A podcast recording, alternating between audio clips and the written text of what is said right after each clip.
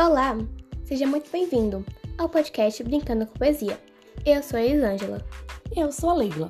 Confira os gêneros literários da semana. A poesia é um texto onde o autor expressa diretamente sentimentos e visões pessoais.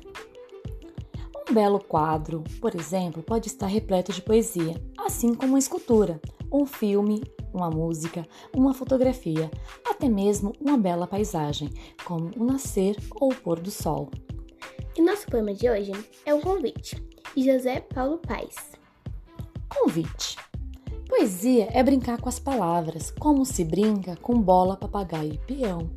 Só que bola, papagaio e peão, de tanto brincar, se gastam.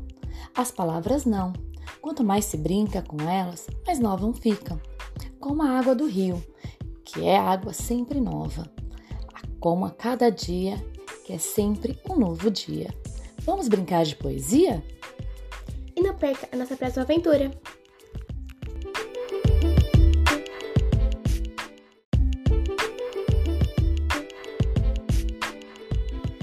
Olá, seja muito bem-vindo ao podcast Brincando com Poesia. Eu sou a Elisângela. Eu sou a Leila. Confira os gêneros literários da semana. A poesia é um texto onde o autor expressa diretamente sentimentos e visões pessoais.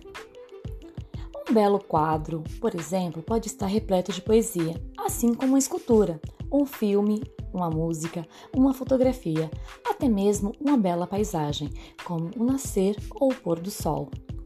E nosso poema de hoje é um convite, de José Paulo Paes. Convite.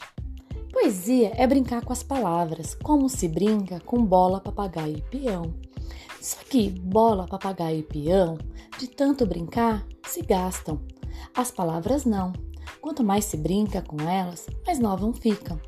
Como a água do rio, que é água sempre nova.